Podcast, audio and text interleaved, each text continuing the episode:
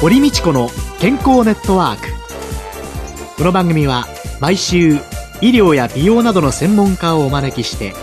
私たちの健康のために役に立つお話を伺う健康生活応援番組です。エビデンスサプリメントとマヌカハニーで健康な毎日をお届けするコサナの提供でお送りします。こんにちは。堀道子です。今週のゲストは精神科医の工藤義久さんです。先生どうぞよろしくお願いいたします。よろしくお願いいたします。先週ですねうつというのの中で一番最初に現れてくる症状はというのをお伺いしたんですけれどもその時にはまあ不眠とか睡眠に関する問題というのを教えていただいたんですけれども、はい、その後今度はどういう症状が現れてくるんでしょうか？はい。うつ病という状況は例えば風邪というとどういうことを想像するかというと咳が出たり鼻水が詰まったり熱が出たりと、はい、全くそれと同じような形で気持ちの中で少しこう変化が起こる。うつという名前ですと落ち込むとかそういうことを想像しがちなんですけど、はい、それ以外にもイライラが出たり不安に感じたりあとは全くやる気がなくなったりあと怒りっぽくなったり。ですからまあうつっと一言で申し上げましても、人の気持ちが様々な形で、前とは違った形で全て現れるような、そういう風な感じで捉えていただけると。はい。あの一般の方の持たれるうつのイメージっていうんですか、はい、一般の方っていうとその全くやる気がなくなったり、うん、不安になったりっていうようなことをおっしゃるんですけれども、はい、その怒りっぽくなったりだとか、はい、心のいろんなところで現れる変化いろんなものが現れてきますよって言われる時、全くうつと結びつけられない症状っていうのはありますね、ね、今。はい、うつというとあまりにも少し一つの部分しか見ていないような名前ですね。怒りっぽくなったり、本当にこう、イライラしてしまったり、いたたまれなくなったり、いわゆるイメージでいう鬱とは全然かけ離れたような心の動きをする方も多くおられます。普段その怒りとかそういうものをある程度感情としてコントロールできてた人っていうのが、はい。はい、それがまあコントロールできなくなってきてしまう全くおっしゃる通りです。もう、えー、まさに今その先生のご説明通りですよく私どものクリニックにいらっしゃる方で、お子様乳児のね、はい、赤ちゃんをまだ産んだばかりのお母さんなんてのがいらっしゃるんですけど、はい、イライラして仕方がないと。はい、原因を伺うと、夜おっぱいをあげなきゃいけないので、ずっと起きてなきゃいけないとかですね。決してその赤ちゃんを憎いとか嫌いだとか、一切そんな気持ちは出ていないにもかかわらず、爆発するように怒ってしまったりですね。イライラしてしまったり、旗から見てら何をやってるんだこの母親とは思われてしまうような状況を自ら作り上げてしまって、それがどうしても辛いんですということでいらっしゃる方も多いんですね。でもそれは立派な鬱なんです。私ね、二人目の子供を産みました後ですね、はい、仕事をしておりましたので、大学に勤めておりましたのでね、はい、その子供がいるから勤務を緩くするなんていうのはおかしい。序断差別になるっていう言い方をされましてね。えーはい、それでものすごい無理して、私出産後ですね、はい、2週間目にも職場に戻っちゃったんですね。それはすごい。それでもうものすごいマタニティブルーになりましてね。そうでしょうね。その時に自分を抑えてたのは何だろうって言ったら、知識だったと思うんですね。なるほど。これはマタニティブルーで、私はただ産後うつの状態になってるんだろうというふうに自分を言い聞かせて、あれしたんですけれども、そういう時分かってくれる人がそばにいたりとか、はい、話せたりとか、え理解してくれる人がいると違うんだろうなって今思いますけどね。もうその通りですね。先生のそういう貴重なご体験は、今まさに進行中でいらっしゃるお母さんがこのラジオ番組を聞かれたら、えー、私もそうよなんて声が聞こえてきそうです。えー、えー、なんかね、突然涙がボロボロ出てきたりとかっていうので、それがだんだんだんだんその日常の中で回復していったわけですけれども、はい、うつ状態というのといわゆるうつ病と診断される、はい、これっていうのこでどう線引かれたり違うんですかね？非常にこれはよく聞かれるご質問なんですけれども、はい、うつには誰にしもなってしまう悩まない人は逆にいないと思っているんですけども、えー、これをまあ例えばうつ状態とあえて定義しますと、はい、そことうつ病との境というのは例えばうつ状態になるには原因がありますよね、はい、例えば今先生の話でしたら子育ての大変さが、そのうつ状態を引き起こす原因だったと、えー、例えばこれが半年もしかしたら1年続いてしまった、はい、例えば赤ちゃんはもう1歳になりちょっと手がかからなくなった。もしくはどなたか面倒を見てくれる方がそばにできたと、はい、で実際に手がかからなくなった赤ちゃんを見てよしこれから何かに私もチャレンジしようと思って準備はできているはずなのに体が動かない。つまりその原因はもうもしかしたら前とは違う。完璧には戻ってないんだけれども原因となったそういうエピソードは少し軽くなったんだけどそれ以上に体が全く動いてくれない。えー、気持ちもうつうつとしてるし、はい、だるいし、えー、そういう体の状況に入ってしまったらこれはうつ病というものになってしまったんだなと自覚していただくと。はい、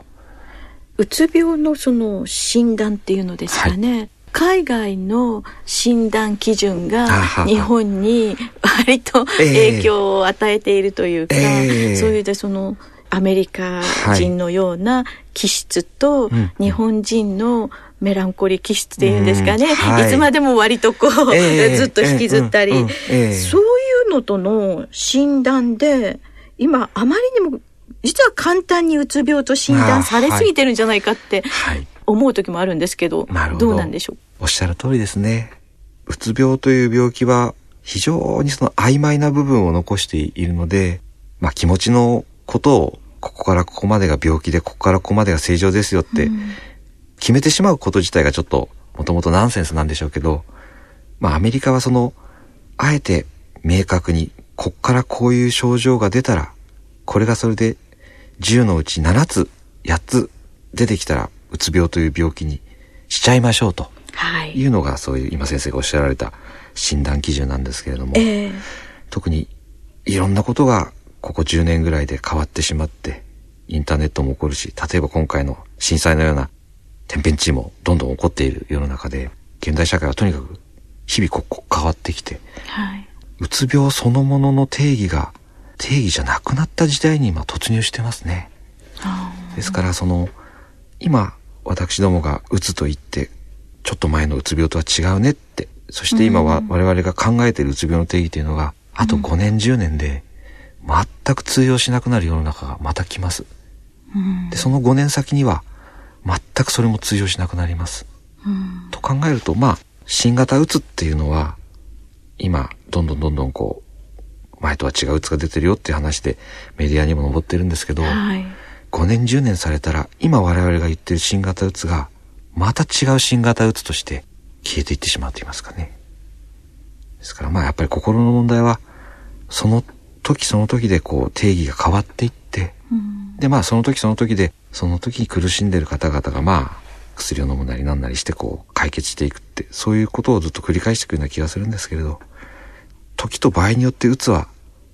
変わっていくと思っていただけると、だから曖昧なものなのかもしれません。これだけあの科学とか技術が進んでも、それを使う人間はそんなに変わっているわけ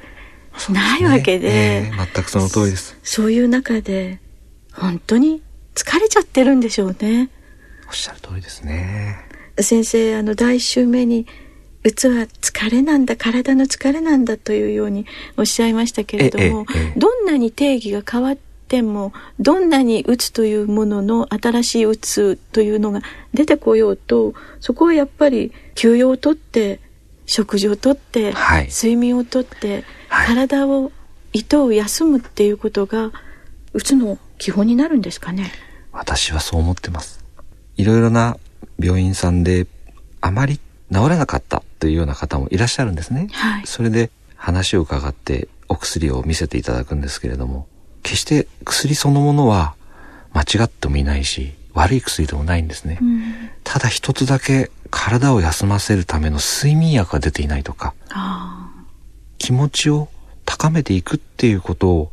あまりにも注目しすぎるあまりにですね、えー、その前の段階であるまず体を休めましょうっていう部分がおざなりにされているとか、えー、ですから今先生おっしゃったような根本的には体を休めて疲れをまず取ると。でそこで余裕ができたところで現実の問題に向かい合っていくところでうつの原因を少しこう解決してって最後のステップとしてまあうつ状態が治ると言いますかね、えー、そんな形で治療は進んでいくものだと思ってます。実際にそれで良くなられる方多いですね、はあ今非常にその気持ち的にイライラしたりいろんなことを抱えてらっしゃる人には、どうぞゆっくり休んでくださいっていうメッセージを投げかけたいのですが、はい、その周りにいる家族とか、はい、職場の人間からすると、はい、今度は休んでる場合じゃないだろうお前、うん、そうですね、サボってんのかって理解されちゃうんですけど、そういうその今元気な人たちは、そういううつ状態うつ病を抱えた方たちに対してどうやって接したらいいんでしょうね？よく言われる話ですけど、まずはその疲れてるっていうことをその方から引き出させてあげるように少し、やはりお話をする場を設けていただければと思いますね。まあ、ここから先は少しアドバイスの方法なんですけど、はい。まずその人の言うことを全て認めてあげることが寛容かと。これをやればいいんだけど私はできない、こんな私はダメ人間ですなんて言われた場合に、はい。いいじゃないかダメでと。ええ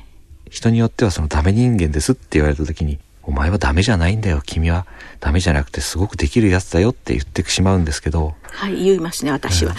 きっと。そこをあえて思ってなくても、そうか、ダメ人間か、と。ダメでなんで悪いんだろうねって。ここがダメっていうことは、その違う部分は何かいいことがあるんじゃないのっていう話で話を進めてあげますとですね。まあ、当座はそこにコンプレックスを抱いて何か言われるんじゃないかと思っていたその鬱にある方もダメでいいんだと。うん、その部分、ダメな部分私はここがいいんだって少しこう視点をずらすことができましてね。はいはいはいはい。まあそんな形でまあ周りの方がうまくこうその人の自信がある部分に話をそらしていって、そしてまあ話を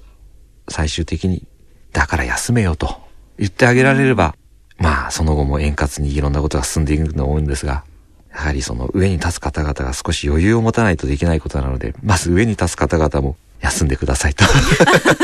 言えればですね。そうですよね。上にいる方々も余裕がないと、ええ、今お話伺ってて思ったことっていうのは、その方が悩んでらっしゃる方がこういうところがダメなんだって言われた時にあダメでいいんだよってって言いながらでもこういうところはできるじゃないかとかこういうところはやってるじゃないかとかっていう、えー、上の人もその人のいいところを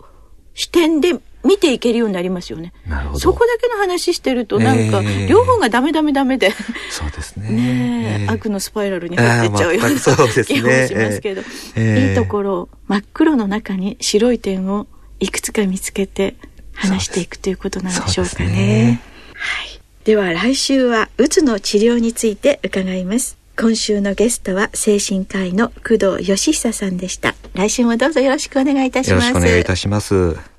未来を開くテクノロジーサイエンスに裏付けされた製品とサービス。コサナは独自のビジョンによって新しい時代の健康と美しさを創造し皆様のより豊かな生活に寄与したいと願っています。正直に科学する。私たちはコサナです。コサナワンポイント情報のコーナーです。今月は私コサナの鴨井和文がマヌカハニーを使ったメニューを取り入れている東京銀座にあるレストランアロッサ銀座を訪ねてお送りします。マネージャーの高山智也さんです。よろしくお願いします。よろしくお願いします、えー、先週はえー、ニュージーランドのワインとか料理についてお聞きしたんですけれども今週はマヌカハニーを使った料理をご紹介いただきたいと思うんですけれどもまずマヌカハニーを選んだ理由っていうのは何なんでしょうか？ニュージーランドを代表する食材といえば牛肉子羊それからムール貝や牡蠣なんですけどもこのマヌカハニーというのはニュージーランドだけに自生するマヌカという花から採取したもので蜂蜜としましては唯一 MGO という抗菌物質を持ったものです。非常に貴重なもので食用だけではなく健康効果のある蜂蜜なので健康意識の高い今の時代においてレストランの料理とサービスを通しましてこの食材でお客様のニーズに応えたいと思い選ばさせていただきました。はい。まあ、あのマヌカハニーというのはニュージーランド独特なので考えてみればニュージーランドのワインをやられてるわけですからドンピシャの選択ということになるのかもしれませんけれどもマヌカハニーを使った料理少しですね料理をご紹介いただけたらと思います。例えば前菜ですとニュージーランドの牡蠣を使いましてその上にマヌカハニーと柚子と生姜のジュレをかけてさっぱり召し上がっていただくような前菜や有機野菜を使いましたマヌカハニーのビネグレットのサラダなどもご用意しております。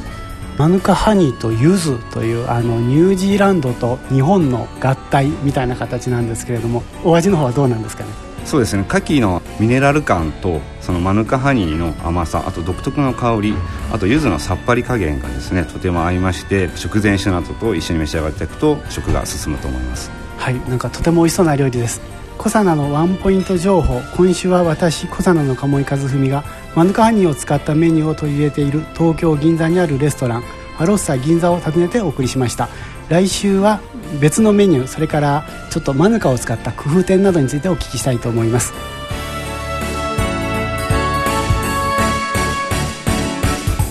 堀道子の健康ネットワーク。健康と美容についてもっと詳しく知りたい方はぜひコサナのサイトへ。検索で「コサナ」カタカナでコサナと入力してくださいこの番組はエビデンスサプリメントとマヌカハニーで健康な毎日をお届けするコサナの提供でお送りしました。